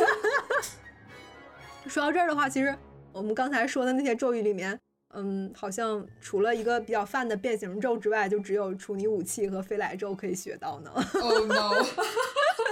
嗯 这游戏里面能学的咒语确实不是很多。哦，变形咒不可以变石墩儿，所以我也 我只能喜欢了呢。只嗯能只能把就是呃呃把东西变成什么炸药桶啊，然后小老鼠啊、这种的。哦，嗯那个嗯哦，嗯，然后嗯、因为原著里面呃的魔法对抗系统可能也已经比较完善了，其实制作组的话，嗯嗯它没有什么发挥的空间。嗯，但即使是这样，战斗的设计还是有让我惊喜和眼前一亮的地方，就是咒语的打击感。嗯那就听到这儿，大家可能要质疑我哈，咒语能嗯有啥打击感？就 biu biu biu 就完事儿了呗，是吧？ 不不不，这个我能懂，就是你强大咒语能给人崩二里地以外啊，打击嗯感必须得有。 其实打击感在评价动作游戏的时候，一直是一个挺重要的维度。可能嗯我玩的动作游戏比较少哈，就是我玩的那个动作游戏里面，打击感更多的都是体现在近战或者是冷兵器职业，像硬核一点儿的那个宫崎英高的那些作品啊，像魂系之狼、雪原他们，然后还有我们熟悉的塞尔达呀，还有那些没那么硬核的、受众更大众的，像什么鬼泣呀、贝欧尼塔呀，还有其他的一些那你这已经玩很多了，我都不玩魂系的，因为我特别怕受罪。嗯，鬼泣的话，我当年玩三代的时候，就玩鬼泣，我都把键盘都要摁出火星子了。 是吗？但是我没玩过战神，不是说大家都评价说战神才是动作游戏里面打击感的标杆吗？尤其是战神四、嗯不过我因为那个战神系列主角形象我不太喜欢，所以就没玩儿。卢子老师玩过，可以给大家说说。嗯，对不起啊，我这确实很喜欢老战神，但是战神四我玩睡着了，所以，好的， 嗯，好的，就总而言过之吧，追求的是拳拳到肉、刀刀见血的那种沉浸的感觉。 嗯但是在《霍格沃茨之遗》里面，你受限于原著的世界观，里面的攻击方式只有魔法， 对，就是咒语嘛。你怎么在那种 biu biu biu 里面去做出打击感？可能对于项目组来说也是一种考验吧。但其实从呃实际的呈现效果来看，他们这个课题完成的还是很好的。那它从都从哪些方面去还原就是咒语这套体系呢？嗯，先来说一下这个游戏里面的咒语类型吧。嗯霍格沃茨之遗，它的魔咒分为几种类型，就像我们实战里面能用到的攻击咒语类型，有伤害咒语、嗯、呃、立场嗯咒语、控制嗯咒语，还有不可饶恕咒这四种。 哦伤害咒语的话，我举几个例子，就像霹雳爆炸呀，然后斯嗯文五裂呀，还有你爱的处女武器。嗯 对，嗯处女武器是伤害咒语。嗯 嗯 嗯，行，嗯，说不对吧？好像也也有点道理。呃，可能是致敬原著吧啊。嗯嗯。不过嗯，如果敌人手上你拿着真的拿着武器的话，嗯，确实能达到除掉敌人武器的那个效果儿。嗯，嗯，然后立场咒语就是一些能让目标产生位移的咒语，就比如说像飞来咒啊、嗯应声落地啊、通通飞走这些。嗯嗯控制咒语的话，就是字面意思，像漂浮咒，然后变形咒，呃，冰冻咒，这些都属于控制咒语。不可饶恕咒的话，就是大家非常熟悉的老福快乐咒了。嗯，也是很多人的快乐咒吧，我看。嗯当然，在战斗里面，你还能用到一些就是其他的基础法术，比如说，嗯，可以用盔甲护身来抵挡部分敌人的攻击，你嗯还可以绕到敌人的背后，用通通石化对敌人进行偷袭，有点像那个背刺处决。 嗯嗯呃，最后就是本作里面比较独特的设定，也就是嗯我们前面说的那个古代魔法，嗯它主要的战斗咒语就是上面我说的这些。嗯，那这些咒语其实它除了，比如说像漂浮咒，它可能有一些位移或者什么嗯的。嗯嗯，然后呢，除了特效做的不一样以外，你觉得哪些地方它给你一种打击感特别好的感觉？你实战里面你几乎用到的每一个咒语，嗯，都嗯有一套独特的释放效果和受击动作。这个嗯游戏我其实是比较推荐大家用手柄玩儿，因为我玩儿的时候是用那个 Xbox 的手柄，呃，最普通的那款，最便宜的，然后上电池的那个。嗯嗯，当我嗯、呃释放咒语的时候，主角其实是会把咒语念出来的，这点真的很还原。哦，嗯，嗯然后你再配合那个手柄发出那种微妙的震动，然后你真的会有一种身临其境的爽快感。我觉得我说不出来，就是嗯，大家一定要就是亲亲身体验一下才能感觉到，就那种那种感就觉，是那嗯。种言出法随的啊，感觉。对对对对对对对对对，嗯嗯嗯，我猜测可能是因为这个游戏的版权是华纳的，嗯，所以在咒语的效果设计上，它大量的去参考了 HP 电影，嗯就像处理武器，效果就是咻的一下，然后射出一道白光，打在受击对象的身上，是那种很清脆的砰的一声。嗯嗯我做这期节目的时候，我去对比了一下，和那个呃电影里面哈利用处理武器的效果几乎是一样的。哦，然后嗯再比如说通通石化，你释放后那个石化的效果，直直倒地的那个动作，砰一下那个往后一躺， 然后应该是参考了嗯就是魔法石电影里面，呃，赫敏对纳威使用的那次，啊、非常还原，哦嗯、然后还有防御咒语铁甲咒，也就是游戏里面的盔甲护身，它本质上嗯它是一种就是动作游戏里面非常非常常见的防反，但是呃你在敌人的咒语射向你的瞬间，你挥舞魔杖，你把它挥开的那个弹，就是弹开的效果，哦受击反馈时候咚的一下震动，就会感觉嗯你是只有在魔法世界里面才会出现的反应。哦，这些效果设计会让你觉得咒语它本来就是应该这样用的，或者说是至少不会让你觉得出戏。嗯，就感觉这个深挖一下可以做个真正的巫师决斗呢。游戏里面有决斗场啊有嗯 啊，对。不过我都嗯快通关了，我也没找着入口在 哪儿。骗人的 吧？对它就是你，因为你买那个豪华版的时候，它不是会送你一个地下黑魔法决斗场那个吗？ 所以没找着。哦，还是特殊的那个东 西。嗯对，我实在是没找着。嗯，然后咱们玩过的听众，就知道的能不能在评论区告诉我一下？哦，救救莫子老师。还有就是游戏里面最重要的线索，古代魔法嘛，嗯呃，在游戏的设定里面，它甚至说可以强大到是那种一种禁忌的力量，而且没有几个人会。我们的主角就恰巧是这样一个掌握着古代魔法力量的人，嗯，所以玩家是 The One，就是还挺王道的这种设定。是这个游戏，嗯，这个游戏剧情就是很王道。我们下期嗯可以再展开讲讲。嗯嗯，恰巧就是在霍格沃茨的教师里面，呃，有一个呃负责就是研究古代魔法力量的一个组织，然后这个组织说是已经延续了很多年，他们代代相传，守护着关于一个古代魔法的秘密。嗯所以台版的游戏名儿被译为霍格华兹的传承，然后指的应该就是这件事儿。嗯关于这个古代魔法，反正从我实际游戏里面战斗的效果来看，力量确实非常恐怖。 嗯，众所周知。魔法是科学，所以听你这么说的话，我会觉得古代魔法是超能力。 嗯，有点这个意思。嗯这种恐怖，它不光是说剧情里面说说，就我们前面也说了，主角在战斗的时候是可以使用古代魔法力量去打击敌人的嘛，嗯算是呃，就你玩无双时候不是有那个大招嘛，算是主角大招吧。当你的古代魔法计量条满了之后，你就可以对呃任何敌人释放古代魔法。这个古代魔法的施法效果可以说是所有的魔法咒语里面做的最精致，也是最恐怖的。嗯和古代魔法的那个施咒效果比起来哈，阿瓦达索命那个那个破绿光， 那简直是不值一提。嗯嗯，嗯，不是瞧不起老福啊。伏地魔晚上找你。 首先，这个游戏为古代魔法它设计了大概五六种不同的施咒效果，嗯，然后有些的效果它只有在你打击特定类型的敌人的时候才能触发。哎，这里是，嗯，是不是因为也是精力有限，所以只能做一些指定的效果，还是说它它这个系统里面有一些特殊的设定？ 它是那个根据怪物类型特殊定制的。你比如说，哦嗯、其中一种效果是魔杖一抖会把敌人拉过来，然后魔杖再向下一指把敌人变小，再用脚踩死那个效果。哦，嗯，这种就是只有呃蜘蛛类的敌人才会触发。但是你想想，就是这个效果如果放在人身上也太可怕了，是 不是？嗯，对，嗯，嗯，还有一种效果是，嗯，砰的一下，然后魔杖射出一道紫光，眼前的敌人立刻爆炸，灰飞烟灭哇。 那个灰会在你面前飘零散去，就最后连一丝痕迹都没有留下，就仿佛你面前这个人从来都没有存在过那种感觉。嗯，和第八部里面伏地魔消失那个效果就是一模一样的，你真老福老福真的找你。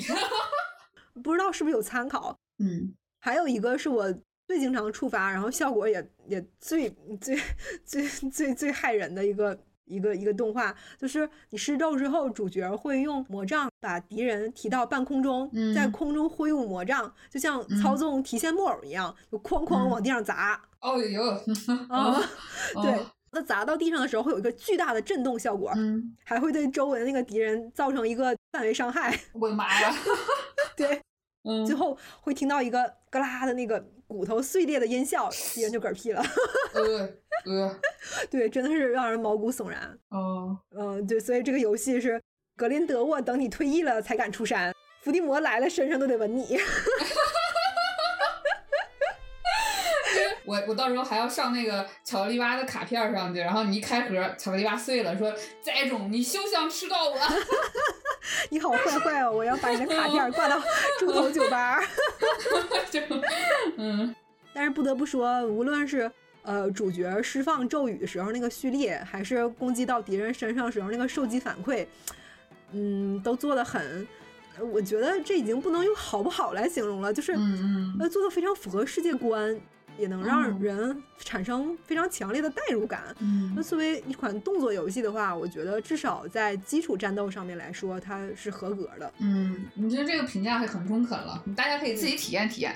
对我们上面说了很多咒语嘛，其实这些咒语的应用也是挺值得深入探索的，尤其是你在面对不同的怪物的时候，怎么应用咒语才能实现收益的最大化。这个游戏的敌人类型不算是特别多，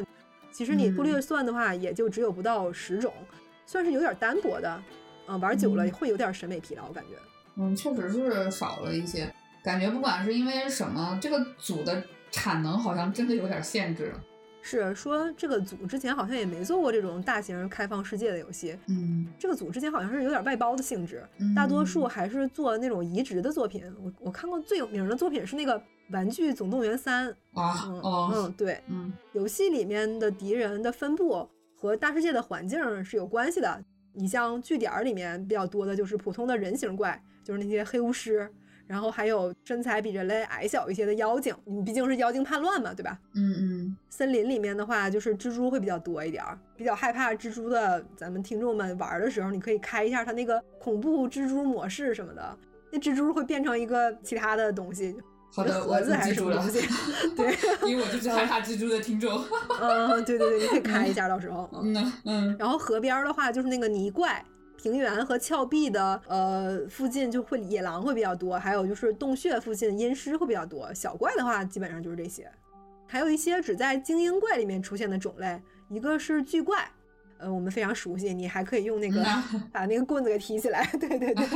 哦嗯对。 嗯还有一个就是铠甲武士，基本上就这么多种，其他的都是这几种怪的变体。上面说的这些怪，基本上每一种都有可以针对的打法。这种设计其实大大增加了我在战斗里面体验的那种乐趣。嗯，其实就它就加了一些自让你自己去摸索套路和策略的快乐。嗯，对，呃，比较简单的就是打怪的弱点嘛，就是很多游戏都有，像呃阴尸这种怪，你用普通攻击的话，你是没有办法对它造成伤害的。你必须要先用火焰类的技能，像比如说爆破咒，然后你先打一下才行。还有就是蜘蛛，然后也是用火焰技能伤害会比较高。另外有一些呃是技能组合那种小 combo，比如说嗯、呃、在面对人形怪的时候，先用冰冻咒，然后把敌人冻住，然后再用四分五裂。如果是小怪的话，几乎就是可以直接秒掉。嗯，这种组合感觉还是挺有意思的，而且它挺符合世界观和操作直觉的。是在市面的游戏上，嗯、也算是比较优秀的设计了。还有就是在面对拿武器的敌人的时候，你可以用处理武器先缴械，再用敌人的武器去攻击他自己，也是一个比较好玩的思路。哦嗯，嗯对。虽然说这些组合在其他游戏里面可能真的是再基础不过的设计，但是你一放在《哈利波特》这个世界观里面，你每次成功缴械敌人的时候，我都觉得很兴奋。 嗯，有可能是嗯魔法世界带来的那种独特的魅力吧。嗯， 这种魔法成真，梦变现实了。那可不咋的。其实我在看那个《哈利波特》原著的时候，罗琳对于攻击性的咒语描写一直不是特别多，能直接杀人的手段好像就只有阿达索命。然后我看的时候，我就总是在想，那像他们奥罗的话，那应该怎么才能对抗黑巫师呢？哼，奥罗说没啥，我们只是用区区小命儿和疯子对打。就玩了这个游戏之后，我就嗯，总算有点眉目了，我终于知道奥罗是怎么和人干架的了。嗯我们刚才介绍完咒语的话，接下来我们就聊聊本作的战斗吧。刚才在打怪的部分，我们其实有讲到一些，比如说呃咒语组合、combo 这种战斗方式。但是其实，在游戏里面，你战斗方式还有很多流派，甚至不只是咒语。嗯就比如说，你可以灵活的去运用游戏里面的魔法植物，就刚才我们最前面说的那个，嗯、赫奇帕奇的那个院长加里克，然后他不是会给你魔法植物嘛？嗯你就可以用那个魔法植物去战斗，配合一个天赋的路线和特性强化，你就可以不留痕迹的消灭面前的阻碍。嗯，就它是那种用哈利波特世界观结合的那种什么魔法道具之类的。嗯， 对，你往下，你你听我往下讲就知道了，就是嗯，快挺有说。意思的还， 嗯。在系统的介绍本作的战斗流派之前，我先给还没玩过或者说是刚开始玩这款游戏的听众朋友们提个醒儿吧。到目前为止，本作的天赋点儿是有限的，而且不可以啊洗，嗯大家一定要想好再加，不要像我一样啊。哎，这嗯，你不可以洗点儿，这也太写实了吧？对没有必要吧？嗯，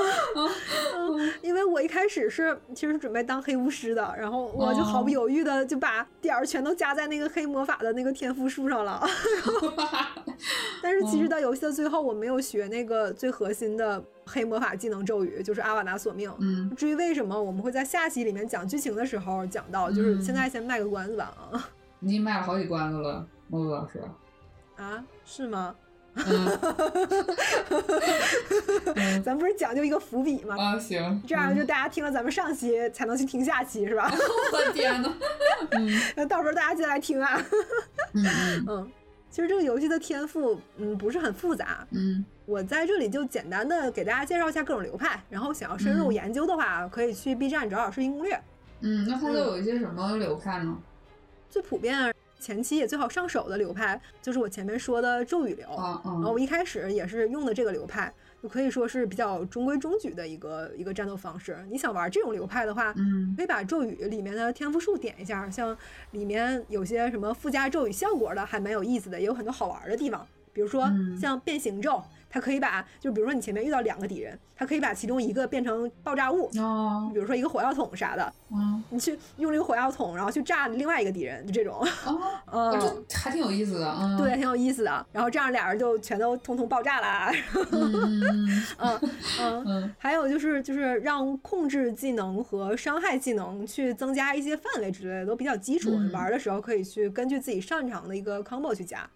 哦还有一个比较好用的就是黑魔法流，嗯阿斯卡班相见的一个流派。 对，哦嗯黑魔法流其实是从咒语流里面延伸出来的一个流派，嗯，然后主要去围绕夺魂咒、钻心咒和阿瓦达索命这三个不可饶恕咒去加点儿。毫不直白的黑魔法 流，对， 但是这个流派到后期，嗯，也挺强的。我看别人的那个视频里面，一个阿瓦达索命，你是可以触发秒杀全场的效果的，就特别酷炫。 嗯哦，就急死了，对，我天，嗯嗯，就全死。你看，二十世纪最强大的黑巫师，然后阿瓦达也只能锁一条命，嗯，这个可以锁全场。由此可见，巫师的魔力是随着代际的更迭而逐渐减弱的。嗯 就是你就突嗯然可以理解伏地魔了呢？可以理解。 像我们上面说的咒语流和黑魔法流的话，它本质上都还是法师的领域。嗯接嗯下来的话，我们要说这个流派，嗯，是一种召唤师的玩法，嗯， 啊，植物流，我们也可以叫包菜流。什么鬼包菜？哎 为什呦么，叫包菜流呢？嗯因为这个流派的核心是一颗包菜，嗯，就是，哎呦， 嗯，就这个植物它叫做中国咬人甘蓝。嗯，那在原著里面的话，它只出现过一次，嗯在凤凰社里面，然后赫敏在做魔药课作业的时候出现过的一种材料。在这次游戏里面，它可以说是实实在在的当了一把主角了。咱们顾名思义哈，就是中国咬人甘蓝，它的外形呢就是一颗咱们国内市场上就最便宜的、最常见的那那种包菜，你在就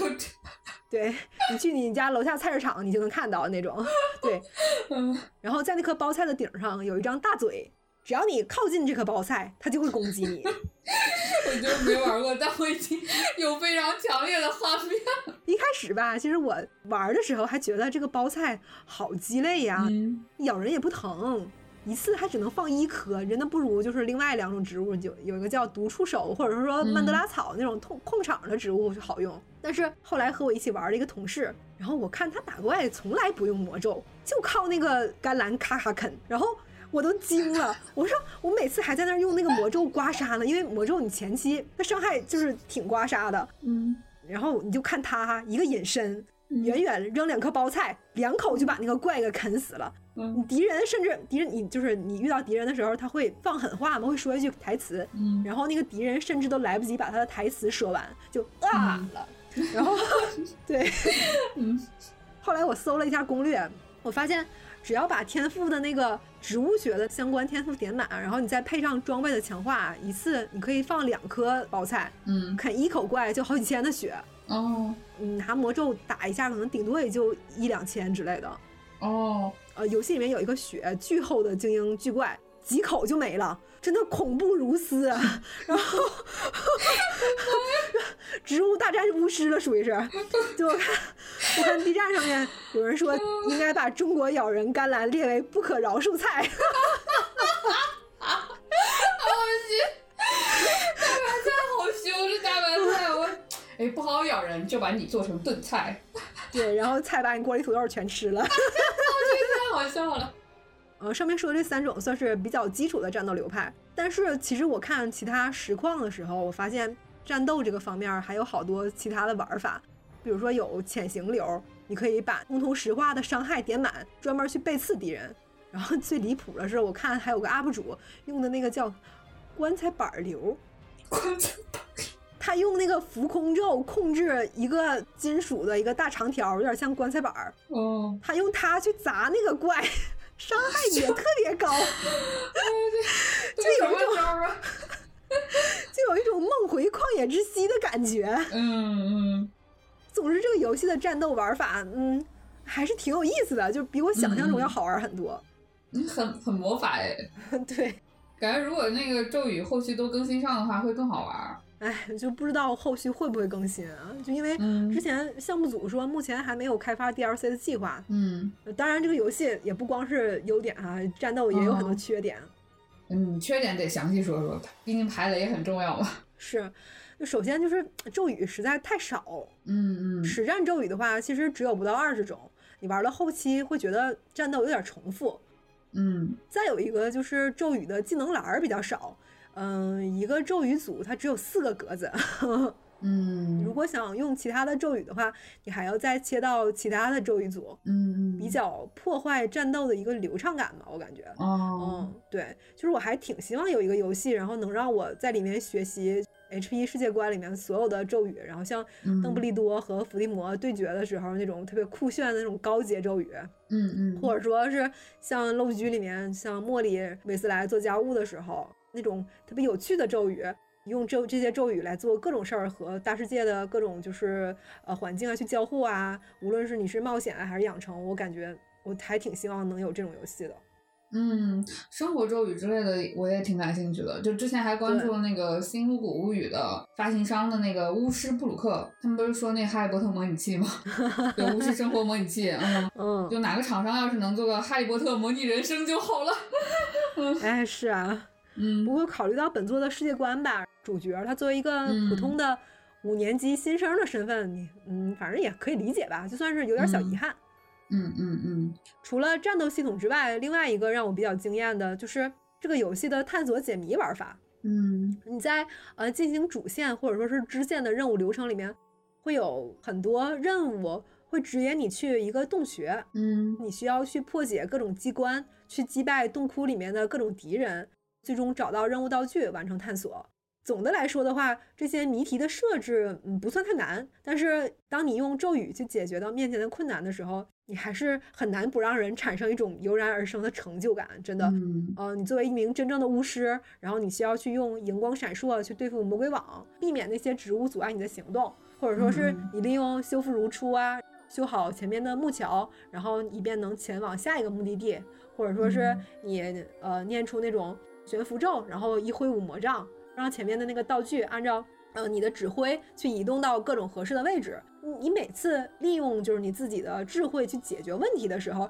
都会唤起某些你关于哈利波特这个故事的一个记忆。嗯，这个组还真的是就是挺了解这个世界观的一个表现，就是他真的。嗯对，能够，你要是真的拆掉这个说说实话，拆掉咒语这个皮的话，它其实都是一些特别嗯 特别简单普的通谜的题，对对对对对对但是它让这嗯个咒语的皮以后就感觉特别不一样了。嗯对，我最喜欢，欢的是主线里面的一系列的迷宫，里面有一个机关是时空门，嗯，有点像，不知道你看过没看过那个《铃芽之旅》嗯有点像嗯里面那个网门。哦，你站在外面往里看的时候，是可以看到这个地方很多年前的样子，然后你还可以进入那扇门，嗯你就会来到过去。嗯，制作组他利用这个机制，就做了很多这种类似有意思的嗯、呃解谜和玩法。比如说有一关是那种嗯、呃好几个敌人，然后分别在不同的时间线攻击你，嗯你必须去正确的穿梭这个时空门，你才有可能去击败所有敌人，非常有意思。嗯，我个人特别喜欢跟时间有关的谜题，所以我听你说这个我就特别感兴趣。嗯，我感觉我捧的好多， 但是其实因为因为我我嗯，因为我确实是哈迷嘛，所以就听这些的话，我就会 真的很感兴趣。 嗯，快玩儿快玩儿。 不过虽然这个游戏里面的就是解谜关卡很多，但是嗯，最让我印象深刻的却是一个我没玩儿过的关卡， 怎么回事因？为这个关卡是 PS 五的独占任务。嗯嗯 嗯，叫嗯叫创业二三事，嗯，就叫这名儿。对，就叫这名儿。我玩的是哦 PC 版嘛，没有这个任务。嗯我当时我真的找了好久好久，我说我怎么没有创业二三事这个任务啊？我在哪儿接呀？然后我看那个网上的攻略说在哪儿在哪儿接，然后等我到那儿的时候，发现没有那个 NPC。 嗯，嗯，这这种独占真太狠了。对，然后所以我就只好找视频去云了一下。说实嗯话，哎，我这云的我有点后悔，我我真的是宁愿我等它限时独占结束之后，然后我亲手玩一下这个关卡，真的。它是一个呃规模堪比主线关卡的一个支线任务，就你在里面需要去帮忙处理一栋闹鬼的房子，哦，对，然后你在这个过程中发生了就是一系列非常诡异的事儿。这个任务它无论是叙事还是运镜都非常的电影化，加入了很多就诸如呃 jump scare 这种非常经典的恐怖电影的手法。但是它其实全程都没有用什么真正恐怖的素材，嗯比如说什么尸体啊、虫子啊都没有。就像《哈利波特》世界观里面其实也没有这些嘛。嗯但是它利用了那种非常普遍而且是重复的道具，营造出那种氛围，哎，真的非常非常厉害。比如说，开始害怕了。真的，我这个关卡我觉得是所有的关卡策划都非常值得学习的一个模板，真的。嗯你如何用有限的素材，嗯、去做出一个呃这种非常精彩的关卡？嗯比如说有一个地方吧，你进去的时候是全黑的，嗯这个时候你一般来说是，呃，你要先荧光闪烁来照亮嘛，然后你就会发现这里其实是一个空的房间，然后四面都是墙壁，嗯，最外面有扇门。当你打开这个房间唯一一扇门的时候，嗯你发现前面是死路，嗯，哎然后你这个时候你不叫你叫掉头回来，你再找其他的门嘛，是不是？就是用嗯用用其他魔法，是不是？比如说像有球冰屋那种，是不是要站一会儿啊才能开个门啊之类的？你得你得思考嘛。嗯嗯，然后当你再回到这儿的时候，你再用荧光闪烁去照亮这个地方，嗯，突然发现面前就是站着好几个姿态各异的就人体 模型。 嗯，我哦对，就这种诡异的气氛嗯带来的这种压迫感，嗯，始终会伴随着你，就在这个关卡里面。就当你想逃嗯脱的时候，就落入了游戏设计师的另外一个圈套，嗯，你前面就会有一个更让你意想不到的东西出现，一环一环一环一哦哦环，然后最终直到你逃脱出这个密室。嗯我对这个关卡的评价啊是，哪怕是目前市面上一流的恐怖游戏，嗯，在这种氛围的营造和游戏性的结合上，恐怕我觉得都不会比它做更好了。 我恐怖游戏我是不行的，就是 一个都没玩过，爱见鬼的哎有福了。啊这个还行，这个还行，就属于那种，嗯，就我都能接受， 嗯嗯，所以嗯如果咱们听众朋友里面有还没有玩儿、还没有玩儿，或者说还没有买这个游戏的，如果有嗯条件，我真的是非常推荐买 PS 五版本儿，就哪怕嗯是为了这个任务都值了。虽然说 PS 五版本儿有点贵，但是你还是很值的。不是主主要贵在 PS 五啊上，对，不知道要贵索在尼 PS 五上。索尼打钱。嗯嗯，而除了打怪、推任务之外，还有那个下洞穴啊之类的，游戏里面还有一些其他的小玩法，嗯，还挺有意思的。就比如说像，嗯呃，虽然布莱克校长把魁地奇给禁了，但是你可以骑着扫帚在大世界里面翱翔，还能和游戏里面的一个也是你五年级的学生，一个斯莱特林的妹妹，是他们斯莱特林的天才魁地奇选手，嗯进行一个呃飞行的竞速比赛啊，其实就是个飞行小游戏，但是还蛮刺激的，反正我是很喜欢啊。，我突然想到，布莱克校长进了魁地奇，是不是因为暂时没时间做魁地奇？嗯，好像是听说华纳要单独做一个魁地奇的游戏，什么奸商，对他要再收一份钱。可恶！ 嗯嗯还有就是宝可梦玩法，嗯，在游戏里面你可以抓到很多的神奇动物嘛，比如说像我们哈迷非常熟悉的秀秀，还有蒲蓉蓉，然后这些是比较小型的宝可梦啊，不是那个嗯神奇动物，然后 然后对，然后呃大体型的也有，就像什么鹰头马身有翼兽啊，然后夜骑啊，嗯，甚至是凤凰，这些神奇动物是分雌雄的，你还可以通过就是让它们交配去产生下一代，嚯 这，些呃嗯神奇动物，然后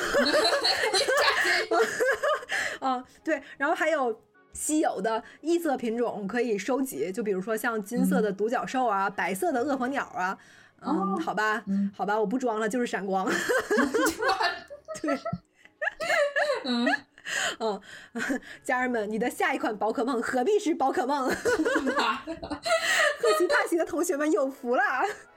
嗯，这个只有赫奇帕奇学院有吗？ 嗯，不是都可以有。哦哦嗯呃，当然，为了这么大个世界显得不那么空旷啊，嗯游嗯戏里面还有一些其他的小玩法，有些是很有趣的，就比如说像城堡里面有个小玩法啊，我们都叫它拍蚊子。嗯你要把一个会到处嗡嗡飞的那个钥匙摁进锁眼儿里，嗯，看过魔法石的朋友们都一定记得，最后哈利去找魔法石的那个路上，每个霍格沃茨的那个教授不都设置了一个关卡吗？嗯第一关是那个三头犬，然后第二关是魔鬼网，第三关就是那个一个房间里面有好多会飞的钥匙，就是弗利维教授设计的那个。嗯嗯然后哈利不是骑那个飞天扫帚去抓那个钥匙吗？嗯，这个玩法好像就是在致敬这部分的内容，也是我最喜欢的小游戏。嗯然后你把这个钥匙全都摁进那个锁眼里之后，你会得到一个学院服装的奖励，那个衣服还挺好看的。哦嗯嗯嗯嗯。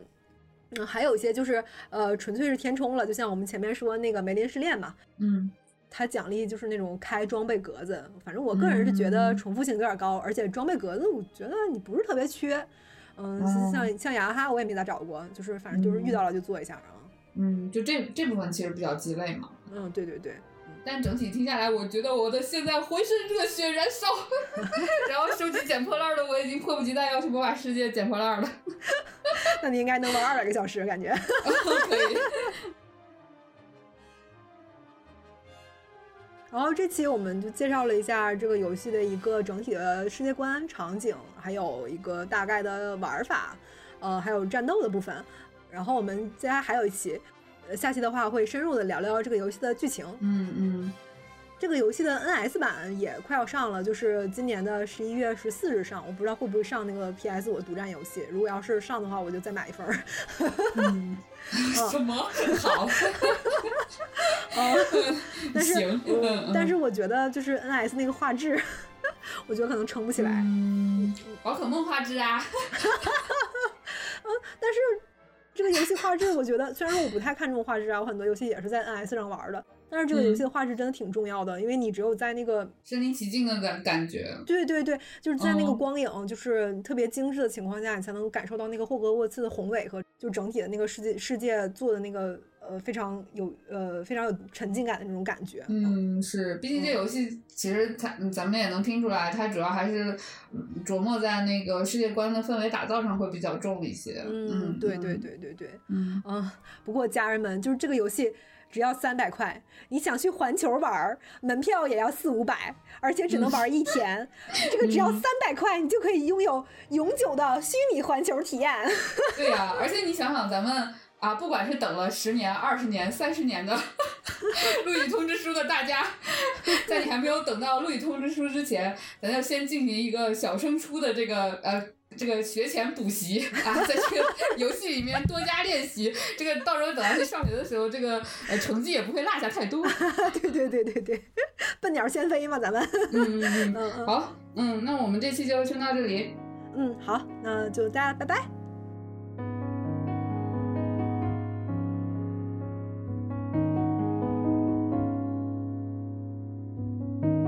If I come to the dark,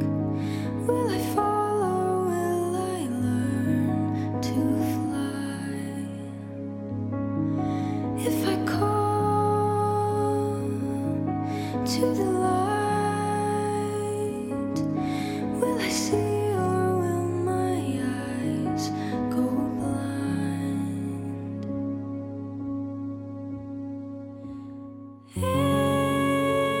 Am I cursed? Am I wrong to try? Fall or will I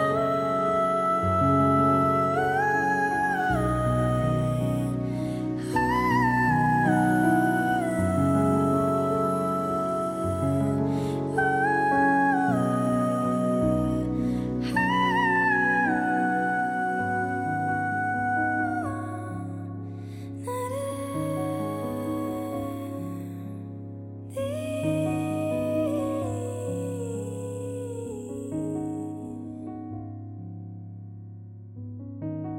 If I take